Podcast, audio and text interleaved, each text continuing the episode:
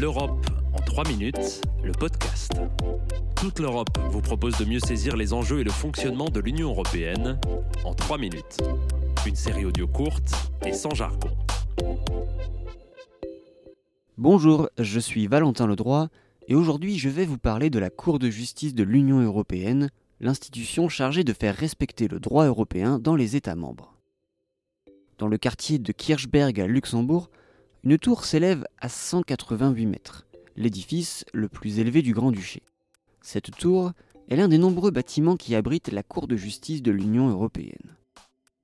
Créée en 1952, la CJUE est l'autorité judiciaire de l'Union européenne. C'est elle qui s'assure que le droit européen est bien appliqué et de manière uniforme au sein de chaque État membre. Elle règle également les différences juridiques entre institutions et États membres de l'Union. La Cour est composée de 27 juges, soit un par État membre, ainsi que de 11 avocats généraux.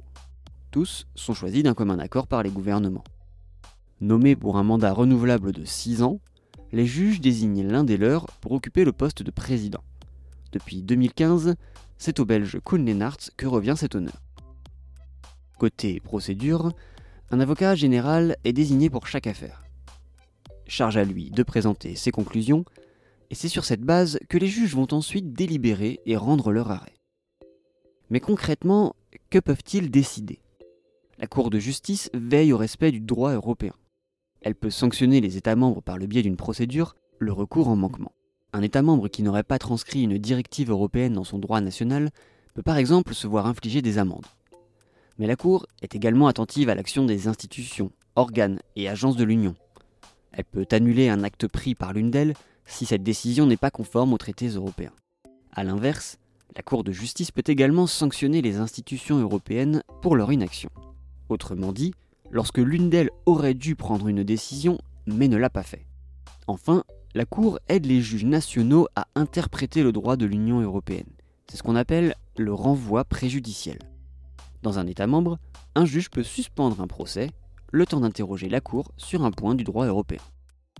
Plusieurs grands principes du droit européen découlent des arrêts pris dans le cadre de cette procédure.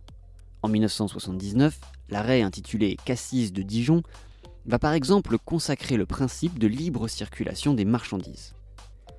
Les fans de football se rappellent quant à eux de l'arrêt Bosman en 1995. La Cour avait alors jugé que les quotas de joueurs étrangers, mais néanmoins européens, dans les équipes, étaient contraires au principe de libre circulation des travailleurs au sein de l'Union l'arrêt a mis fin aux quotas pour les joueurs européens et révolutionné le monde du ballon rond.